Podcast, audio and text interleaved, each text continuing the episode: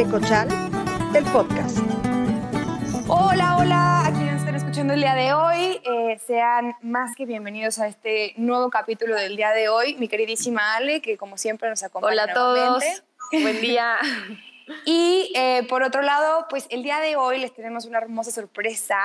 Eh, invitamos a Cristina, Cristina, ¿eh? Cristina de Cristagram. ella es bióloga y doctora en sostenibilidad. Cris, bienvenida. Muchas gracias por la invitación. No, hombre, es un gusto tenerte por acá. Oigan, pues miren, les platico. Cris el día de hoy nos va a platicar sobre precisamente el tema de sostenibilidad, porque creo que es un tema bastante complejo. Y una de las eh, como mayores preguntas que me di cuenta que tenemos en general los mexicanos es que eh, eh, pues existe una parte de sostenibilidad, digamos, en torno a los negocios, ¿no, Cris? Pero la parte que, que tienes tú es más como una cuestión ambiental.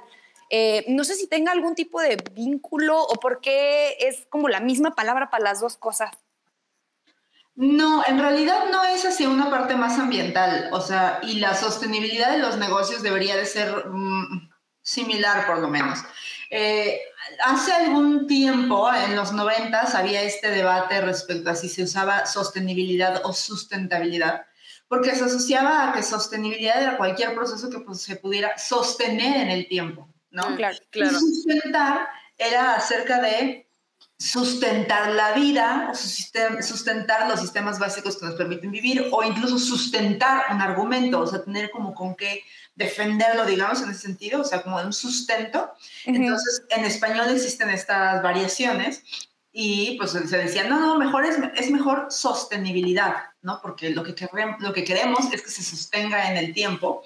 Eh, y otros, no, no, no, sustentabilidad, porque la verdad es que al día de hoy ese debate es súper añejo, o sea, ese debate ya en los noventas, ya no hay ninguna diferencia entre las dos palabras y en realidad, digo, tú puedes usar eh, la palabra sostenibilidad para hablar de tu relación, o sea, de que es que esta conducta no es sostenible, no respecto a nada que tenga que ver con el planeta, no es algo que se pueda mantener en el tiempo, ¿no? O sea, no es sostenible que gastemos de esta forma, mira, nos vamos a morir de hambre en una semana. Bueno, eso está bien usado.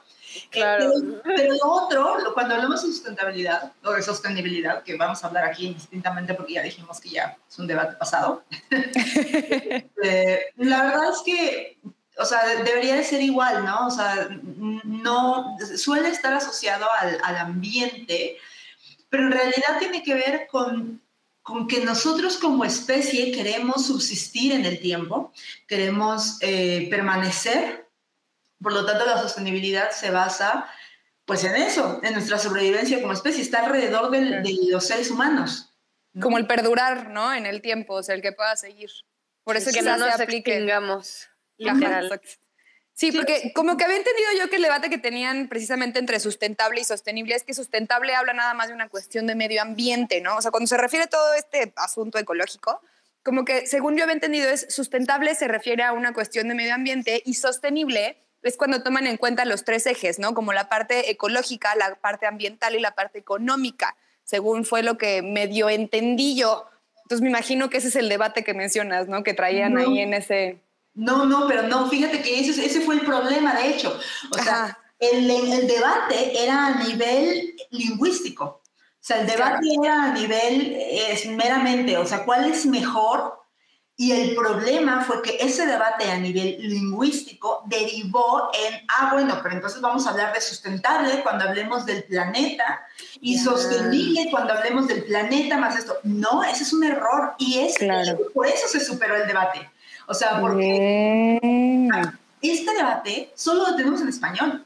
O sea, en inglés es sustainability y nadie dice sustainability es cuando solo hables del, ambiente, pero sustainability o yo qué sé, cuando hables de los tres ejes. O sea, no, no, no. O sea, existe una sola palabra y siempre que concibamos la sostenibilidad o la sustentabilidad nos tenemos que referir a las tres dimensiones básicas con toda la complejidad que, lo, que le añade el que haya interacción entre ellas, interdependencia y todo ese tipo de cosas, ¿no? Por eso, de hecho, justo se separó. O sea, el debate dijimos, se acabó. Se acabó porque entonces ya dices, ah, no, yo por eso hago sustentabilidad, no sostenibilidad, porque yo no contemplo el ambiente, digo, a la sociedad. No, no, no, no, no, eso está mal. Es un error. Claro. Entonces ya, claro. es algo que ya queremos decir, eso ya no se usa. O sea, ya me hice bolas, entonces, ¿cómo se dice? es indistinto. Es indistinto. Si dices sustentable o sostenible, debe de ser lo mismo. Es como si fueran sinónimos. Exacto. Exacto, exacto. O sea, es lo mismo. Eh, se dice que está mejor dicho sostenible, pero en realidad puedes usar cualquiera de los dos porque es más popular, sustentable. Y una persona que justamente diga, ah, no, pero es que sostenible es una cosa y sustentable es otra cosa, eh, pues puedes decirle justamente que ese debate se superó en los años 90, bueno, en los 2000, porque en los 90 fue cuando hubo mucho... Y que ya no está actualizado. Hay una actualización ahí importante. Ok, muy bien. Oye, buenísimo dato, porque nosotros traíamos también ese debatillo, fíjate. Entonces, qué bueno que, que nos aclaras esta parte, súper. Oye, a ver, yo tengo una pregunta súper importante. ¿Por qué es tan importante el hacernos sostenibles? O sea, ¿por qué, ¿por qué todos debemos de aspirar a una sostenibilidad o sustentabilidad? Bueno, justamente porque como lo decíamos hace ratito, de eso depende nuestra sobrevivencia como especie humana, ¿no? Eh, nosotros podríamos hablar de la naturaleza y lo importante que es la naturaleza per se, o sea, en sí misma, tiene un valor intrínseco, ¿no? O sea, tiene, tiene valor, los árboles tienen valor no solo, por el, no solo porque nos dan oxígeno o porque son un recurso que podemos explotar este, sacando madera o lo que sea, los árboles tienen valor en sí mismo y los animales y todo, o sea, sí, sí, es, todo eso es verdad. Pero cuando hablamos de sostenibilidad, la sostenibilidad sí gira alrededor de los seres humanos. O sea, de que si nosotros queremos permanecer en este planeta o no, de si queremos subsistir y de qué forma queremos hacerlo, ¿no? O sea, eh, solo las élites que puedan comprar mascarillas para respirar, que les purifiquen el aire que está altamente contaminado y entonces, o, o eh, eso, con qué calidad de vida, ¿no? Claro. Entonces, por eso es importante que todos empecemos a, a, meternos en esto, porque además, también otra cosa es que nosotros pensamos que a nosotros no nos va a tocar. Y la verdad es que nos está tocando ya.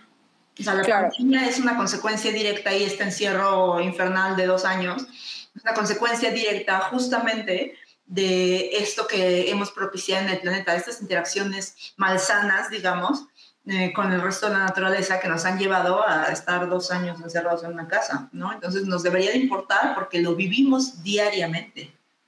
Y más ahorita, como dices, con la pandemia que ya llevamos dos años encerrados y no podemos ver a la gente normal como la solíamos ver, ya no podemos ir a ciertos lugares que antes disfrutábamos ir, o sea, y la verdad es que se ha vuelto un tema pues muy difícil para todos, la verdad.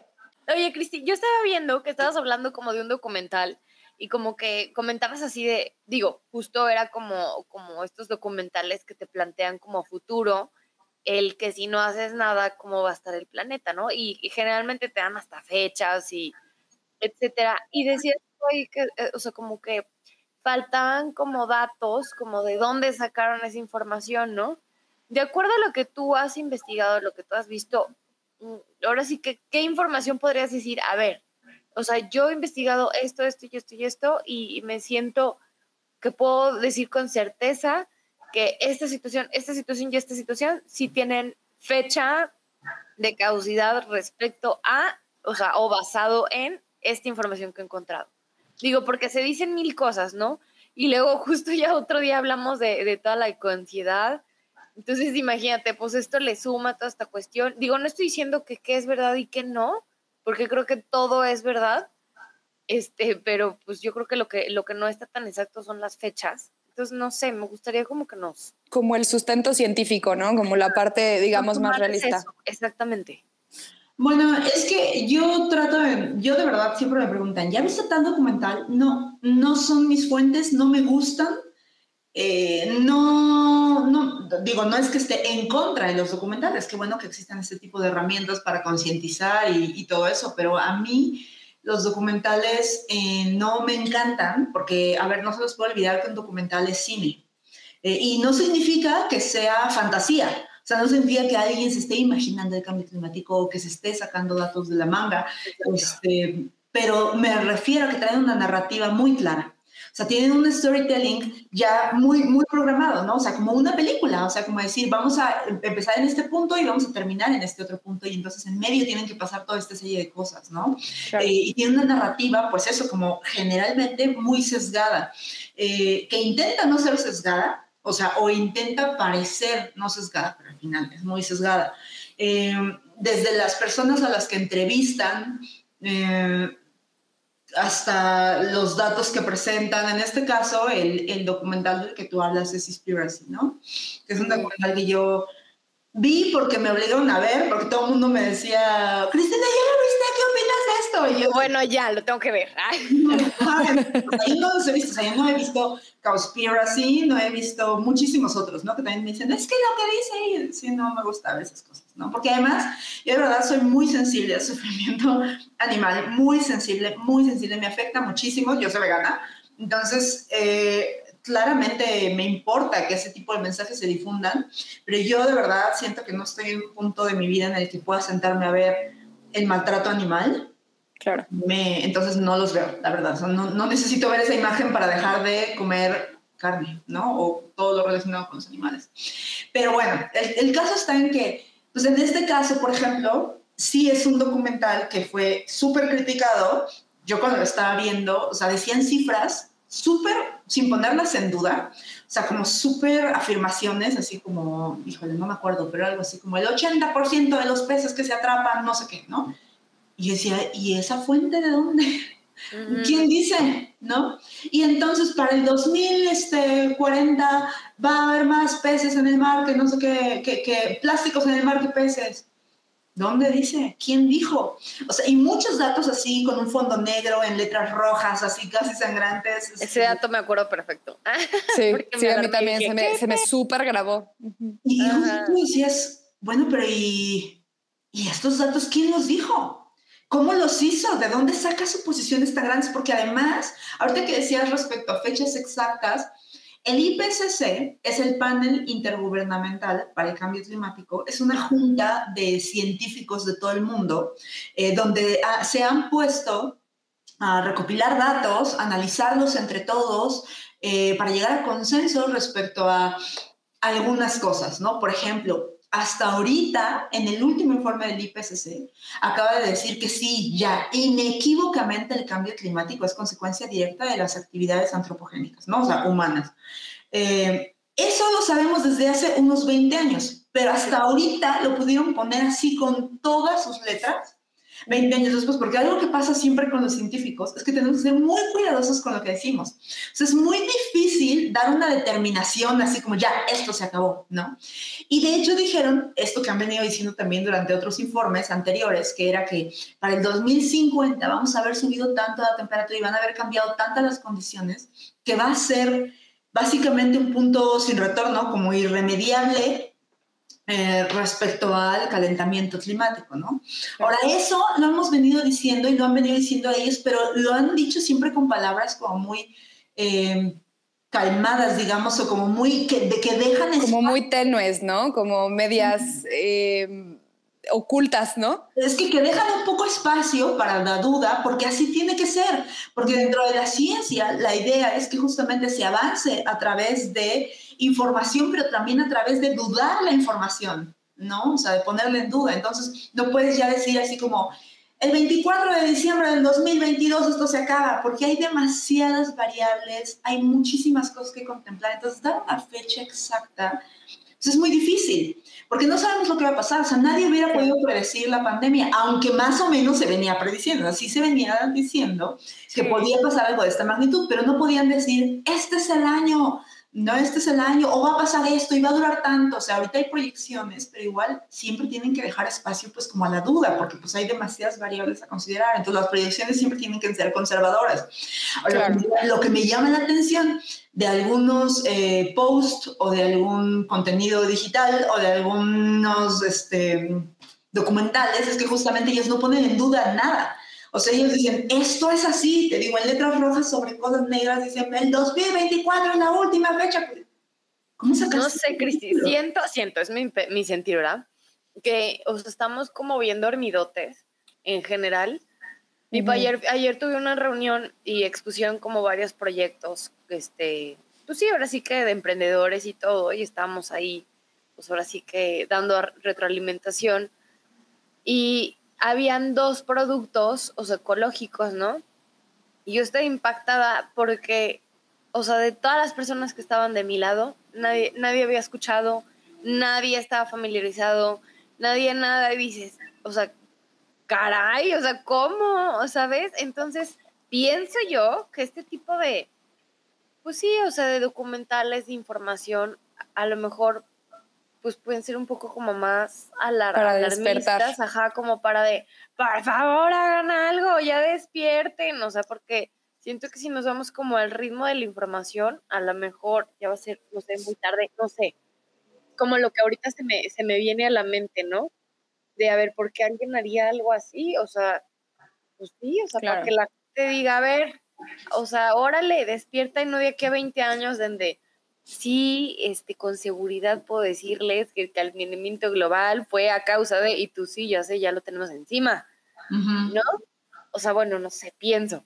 No, No, sé. sí, estoy de acuerdo, estoy completamente de acuerdo. O sea, creo que eh, tenemos que aprender a diferenciar eso y eso es lo importante, ¿no? O sea, como decir, bueno, a ver, el papel de la ciencia no es decirte esto es así y así se callan, porque eh, los instrumentos que utilizamos dentro del conocimiento científico no están diseñados para eso, ¿no? O Claro. sea, porque nos toca poner a prueba todo el conocimiento y, y los métodos que hemos desarrollado para eso nos obligan a eh, tener este tipo de, de cuidados al transmitir la información, ¿no? O sea, Claro. no poder decir, vamos a poner eso, o sea, las letras rojas sobre la pantalla negra o una, una cosa sangrante ahí, como decir, esto es la verdad absoluta, nadie lo duda y todos saben algo al respecto. O sea, no- Es que creo que creo que esa es la clave, lo que acabas de decir. O sea, cuando un científico lo dice, es, es, o sea, es absoluto, ya no hay como vuelta atrás, ¿no? Entonces tienen que llegar a un punto en el que en serio ya no va a haber vuelta atrás, ¿no? O sea, pero cuando estamos hablando de una cuestión de impacto, de tratar de hacerle entender a la gente lo que puede pasar si las cosas siguen así, pues es, creo que lo que dice Ale, o sea, es quizás un poco alarmante o, pudiera eh, caer en el alarmismo, pero pues al final creo que cuando buscas crear un impacto y cuando buscas tratar de hacerle entender a la gente, pues quizás es la única manera, ¿no? Poniendo datos así.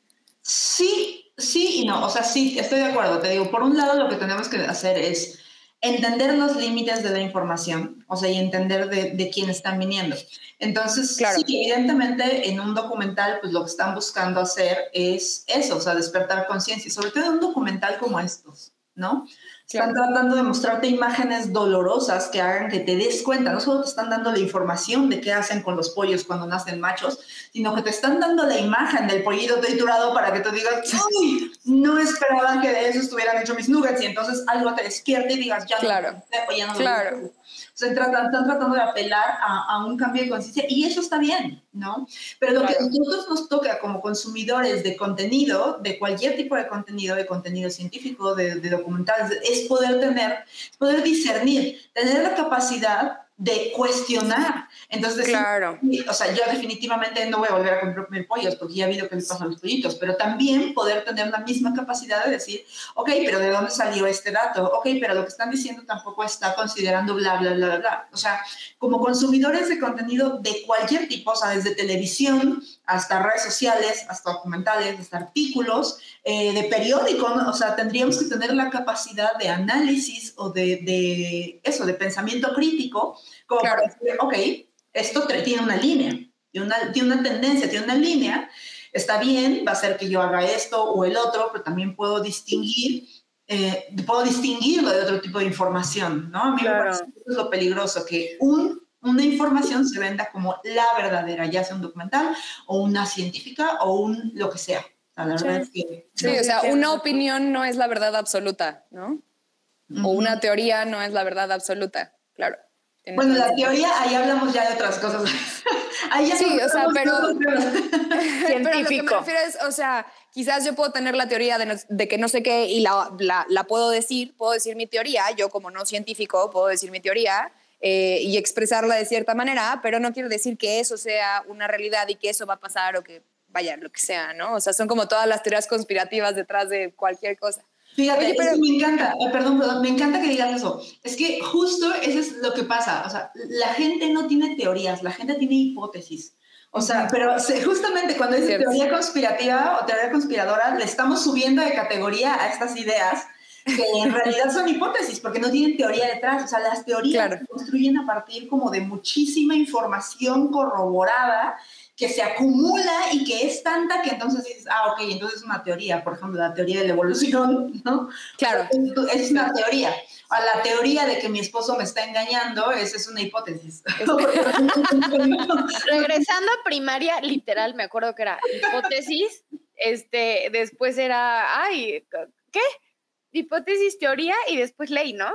Ajá, o sea, exactamente. Lo que tú dirías, te digo, yo la, teoría, tengo una teoría, es que yo cada vez que como este, frijoles me, me, duele la garganta, entonces soy alérgica a los frijoles, esa no es una teoría, es una hipótesis. O sea, es una pregunta, ¿no? Pero la teoría, la teoría es como la de la evolución. Sí, claro. habría que investigar detrás de por qué cada vez que comes frijoles te duele la garganta. Exacto. Este, pues yo, Cristina, pues más que nada me gustaría que nos platicaras como lo, lo que haces tú como activista, ¿no? Sí, pues mira, es que un poco siguiendo con lo que veníamos preguntando hace ratito, bueno, preguntando, sí, es que hay diferentes, eh, digamos, cachuchas, por usar una palabra que usaban mis papás, que revela mi edad, ¿no? O sea, pero todos tenemos como diferentes pues eso, ¿no? Como, como papeles, digamos, diferentes gorras que nos intercambiamos, ¿no?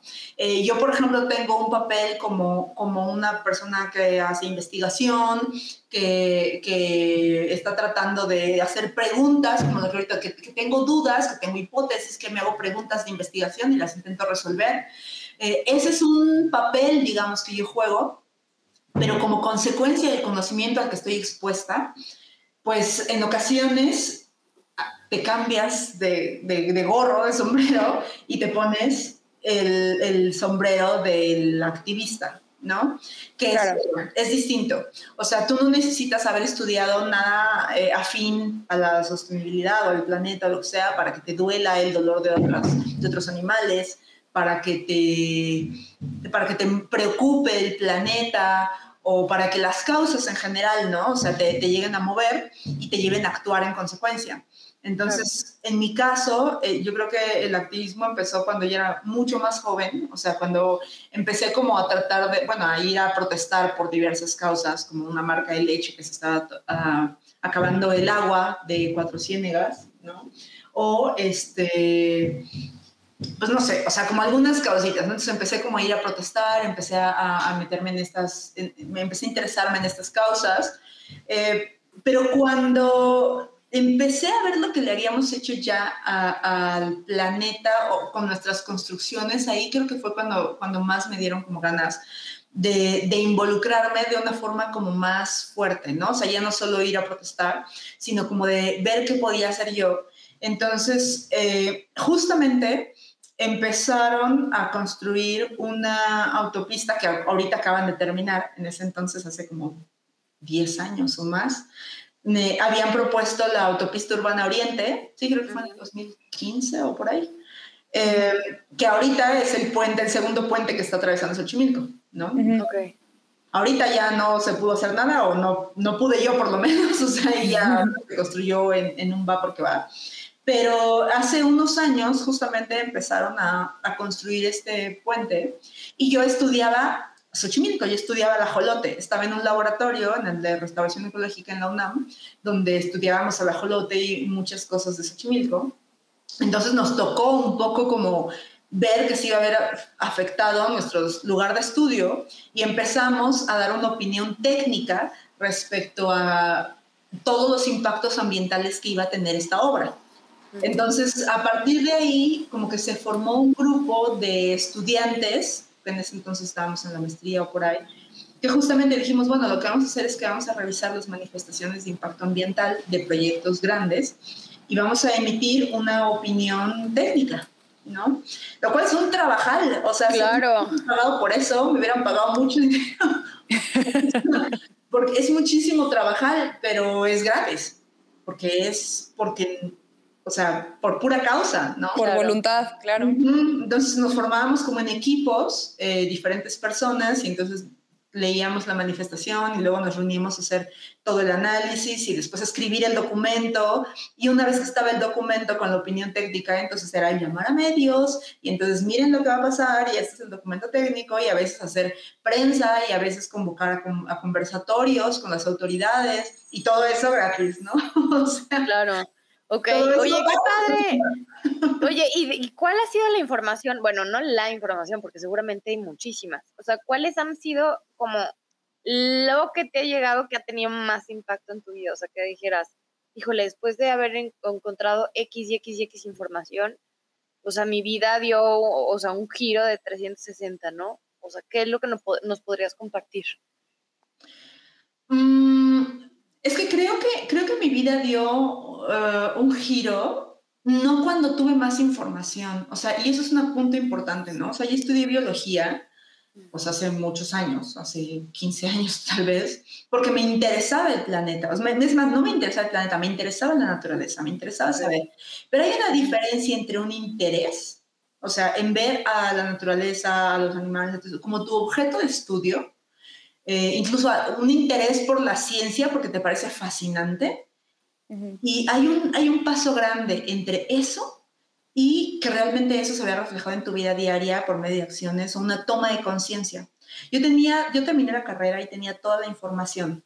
Y después estudié una maestría y tenía más información todavía. O sea, no me vi expuesta cada vez a más cosas que dije, ya, esto fue. Sino fue yo cuando tuve a mi primer hijo, que, o sea, antes de eso yo, pues, mm, digo, comía lo que quería y así, o sea, no tenía realmente como una sensibilidad o no estaba interesada, más allá de que fuera mi objeto de estudio, ¿no? Claro. Y, eh, y fue hasta que tuve mi primer hijo, que cuando él tenía muy poquito, tenía como dos semanas de nacido, se me ocurrió sacarlo de la carriola. Y yo vivía en ese entonces en una vía rápida entonces lo saqué en la carrera y tuve que pasar por esta vía rápida y pasó un camión, así sacó como el aire horrible. Y yo, bueno, estaba en pleno posparto, entonces por supuesto me puse a llorar. me puse a llorar así, yo dije, no, y le decía que pues, es que no puedo creerlo, le digo, no, no puedo creerlo, o sea, sus pulmones están nuevecitos, están limpios, están puros, o sea, y ya está oliendo este asco de, de, aire que estamos oliendo todos, ¿no? O sea, claro. Luego, como a los dos meses o tres meses, vino la contingencia de aquel entonces, que también nos dijeron que nos teníamos que quedar encerrados unos días, porque el aire estaba en una calidad mala y histórica. Horrible. Sí, sí, me acuerdo. Yo tengo una enfermedad autoinmune que hace que no tenga bien mucosas. Yo tengo uh -huh. quedar, o sea, no tengo como mocos ni lágrimas ni nada así. Entonces a mí me lastima. Yo, de hecho, hubo una época en la que sangraba de la nariz, o sea, de, por ejemplo, alguien fumaba al lado mío y yo empezaba a sangrar de la nariz. ¿No? O sea, entonces este, yo me tuve que comprar un aire, un purificador de aire para tener en la casa, eh, para poder estar todo el tiempo con aire más o menos limpio y así. Y cuando me di cuenta de eso, o sea, de que tenía un bebecito recién nacido y tenía una máquina para que pudiéramos respirar y así dije, no, no, no, no, no, o sea, se acabó, se acabó. Claro. O sea, necesito hacer todo lo que pueda, o sea, así sea chiquitito, o sea, pero necesito hacer todo, todo lo que pueda, o sea, todo lo que esté en mis manos. Entonces no fue que llegara como una información, un dato que me cambiara la vida, sino que fue como la toma de conciencia. Sino que llegó un bebé que te cambió la vida. Sí, sí, sí, sí, sí, totalmente. Fue como la toma de conciencia a partir más bien como de algo, de no, algo se rompió, ¿no? O sea, claro. Una fíjate, fíjate, Cris, que me llama mucho la atención que mencionas esto porque a mí me pasó lo mismo. Yo cuando tuve a mi hijo, mi hijo ahorita tiene dos años, y este, cuando nació mi hijo fue cuando empecé precisamente con todo este tema y empecé a investigar y empecé a estudiar y empecé a buscar proyectos que pudieran relacionarse con cuestiones del medio ambiente. Y sí, fue la mismita razón y justo una de las razones principales por las cuales empecé el podcast. De hecho, en uno de los capítulos anteriores le leo una carta a mi hijo en, en, mi momento de, de ansiedad rudísima por cuestiones del medio ambiente y hablo precisamente de toda esta parte, porque él fue el que, el que cambió mi vida y, fue el que justo como que empezó a guiar eh, toda esta parte, o sacó esta ecoloca de mí, ¿no? Y este, digo, ya que mencionamos esto, me encantaría ya, porque ya se nos está acabando el tiempo, pero me encantaría nada más que, que nos compartas, porque pues digo, tú eres mamá y además eres bióloga y además eres maestra en sostenibilidad y claramente tienes un, el corazón puesto en esta cuestión por, por tus hijos. Entonces, me pregunto, ¿cómo le haces tú para explicarles a tus niños esta parte o cómo le haces tú para que tus niños entiendan esta parte de, de pues, no nada más de la sostenibilidad, sino de todo lo que conlleva la cuestión del medio ambiente? ¿Cómo les, les explicas o cómo hablas con ellos? Pues mira, yo creo que mi hijo está muy chiquito, mi hijo tiene, cumplió cuatro años esta semana, entonces él ya no quiere hacer preguntas, mi otra hija es, tiene año y medio, entonces pues, no le digo nada, ¿no? Pero, por ejemplo, mi hijo sabe perfectamente bien, es, ya hay ciertas cosas que no hemos, no hemos hecho, ¿no? O sea, por ejemplo, mi hijo, a mi hijo le encantan los lobos. Yo no le compro lobos, no le compro lobos, ¿no? O sea, y, y ya casi que ni me los pide. O sea, al principio sí yo le explicaría, yo le decía, mi amor, es que eso contamina muchísimo y además a ti te va a durar un segundo. O sea, entonces empecé a cambiarle como para decirle, mira, mi amor, prefiero comprarte una paleta que un globo, ¿no? O sea, te claro. comprarte un helado, ¿no? Y así, y empecé, y ahorita que ya me hace preguntas, ya, por ejemplo, el otro día me estaba preguntando, ¿no? Como, mamá, ¿por qué tú no tomas leche? Decía, pruébala, pruébala, la leche es rica y no sé qué. Yo le decía, mi amor, es que, y, o sea, yo no quiero ser una mamá que traume a sus hijos. O sea, yo no quiero que mis hijos estén, porque además quiero que vivan una vida un poco como yo la viví, el sentido de que con la inocencia, yo a veces siento que una, yo tengo una carga ambiental y social importante. Siempre estoy pensando en las desigualdades, siempre estoy pensando en la pobreza. O sea, hace poco le, le decía a mi psicóloga eso, ¿no? O sea, siempre estoy pensando, a veces no puedo ni disfrutar cosas que yo tengo porque estoy pensando en los que no lo tienen. Y eso es una joda, porque... Sí, sí lo es. Mi vida, ¿no? Claro. Yo no quiero ponerles esa carga a mis hijos, pero, o sea, sí, sí, por ejemplo, eh, te digo, o sea, sí, le he explicado a mi hijo ciertas cosas, ¿no? O sea, sí, sí le quiero decir como, bueno, mi amor, o sea, yo no tomo leche porque yo no soy un becerro. O sea, yo tomé leche de mi mamá y yo no tomo leche porque yo no soy un becerro, soy un adulto y ya no la necesito. Yo puedo tomar leche de coco, ¿no? No, pero porque ya le empecé a explicar un poco, ¿no? Como de, es que, ¿te gustan los árboles? Sí. ¿Te gustaría que los cortaran para que tú pudieras tomar leche? No. Ah, pues entonces mira, o sea, y así, ¿no? Y como de a poquito, tratar de irle diciendo muy poquito, así, o por ejemplo, en mi casa, o sea, es un sacrilegio, está en la constitución de mi casa que aquí no se mata arañas, ¿no? O sea, el otro día mi hijo así vio una araña y se asustó y los dos somos biólogos, ¿no? Mi esposo y yo. Entonces mi esposo fue corriendo así y le dijo, no, mira la araña, mírala. Cuando tienen así es que no hace nada y cuando son así, no. O sea, y tratar de que, no, mira, no la toques, pero si, pero si por ejemplo, te encuentras una oruga, esa sí la puedes tocar y, o sea, como que tratar de acercarlo mucho a que no les tenga miedo, a que sí les tenga respeto y a que entienda. El otro día le, se asustó porque cuando nos mudamos vio una cucaracha, ¿no? Y las cucarachas son horrendas. Entonces la Esa no la toques. no, no la toques, pero además fue justo como, oye, ¿te gustan las cucarachas? No entonces tienes que dejar vivir a las arañas. Si no quieres cucarachas, tenemos que tener arañas. Entonces nosotros hemos empezado a ver arañas y le digo, ay, mira, mi amor, una araña. Gracias, araña, por no, que, porque no nos dejas tener cucarachas. Gracias. Mm, qué bonito, claro. Eso es todo. como, pues esas cosas, o sea... Sí, como conciencia y, y pienso yo, o sea, lo de siempre, ¿no? O sea, con el ejemplo se arrasa. Claro. Entonces, pues tarde o temprano va, no van a necesitar que le digas muchas cosas, tarde o temprano va a haber cosas que va a asimilar por el simple hecho de verte. Sí, totalmente. El otro día fuimos con un amigo este, que no tiene composta y entonces le empezó a explicar él y me le dice mi hijo, ¿tú no tienes popota? O sea, como... o sea, Qué raro eres. Qué raro que no tengas. ¿Por qué no tienes? Es opcional, porque yo tengo cuatro años y yo sé hacer popota, o sea. Ay, qué bonito. Qué bello. Ay, pues espero que mi hijo en dos años esté en la misma posición y que también ya regañe a los que no hacen composta. Composta. Poposta. Pues sí. Pues, eh, ya se nos acabó el tiempo, tristemente. Eh, la verdad es que disfruté muchísimo la plática contigo. Te agradecemos muchísimo la, la información y el tiempo. Este, nos encantaría si, si más adelante pudiera ser eh, posible que igual y platiquemos ya de esta parte como más familiar, que la verdad es un tema bastante amplio.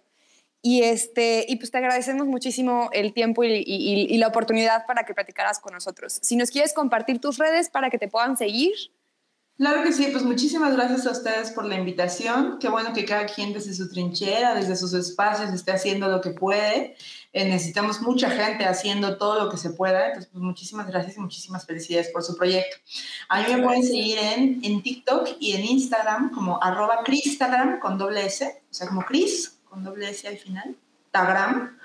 Em, y listo. Y bueno, tengo un podcast también que se llama Ciudades para Todos, que tengo muy abandonado, pero que tiene ahí temporada y media. ok. No, qué bueno. Ay, Cristi, pues nos encantó y me encantó que nos, nos enseñaras esta parte como desde, desde lo que estudias, desde la parte científica, porque siempre lo vemos desde el otro lado, ¿no? Desde el lado como de conciencia, desde el lado de Exactamente, y me gustó mucho verlo desde este punto porque pues todo suma y todo es importante tenerlo claro. Entonces, muchísimas gracias por tu tiempo y pues bueno, ahora sí que nos despedimos de todos y nos vemos en el siguiente capítulo. Hasta el próximo lunes, gracias. Adiós.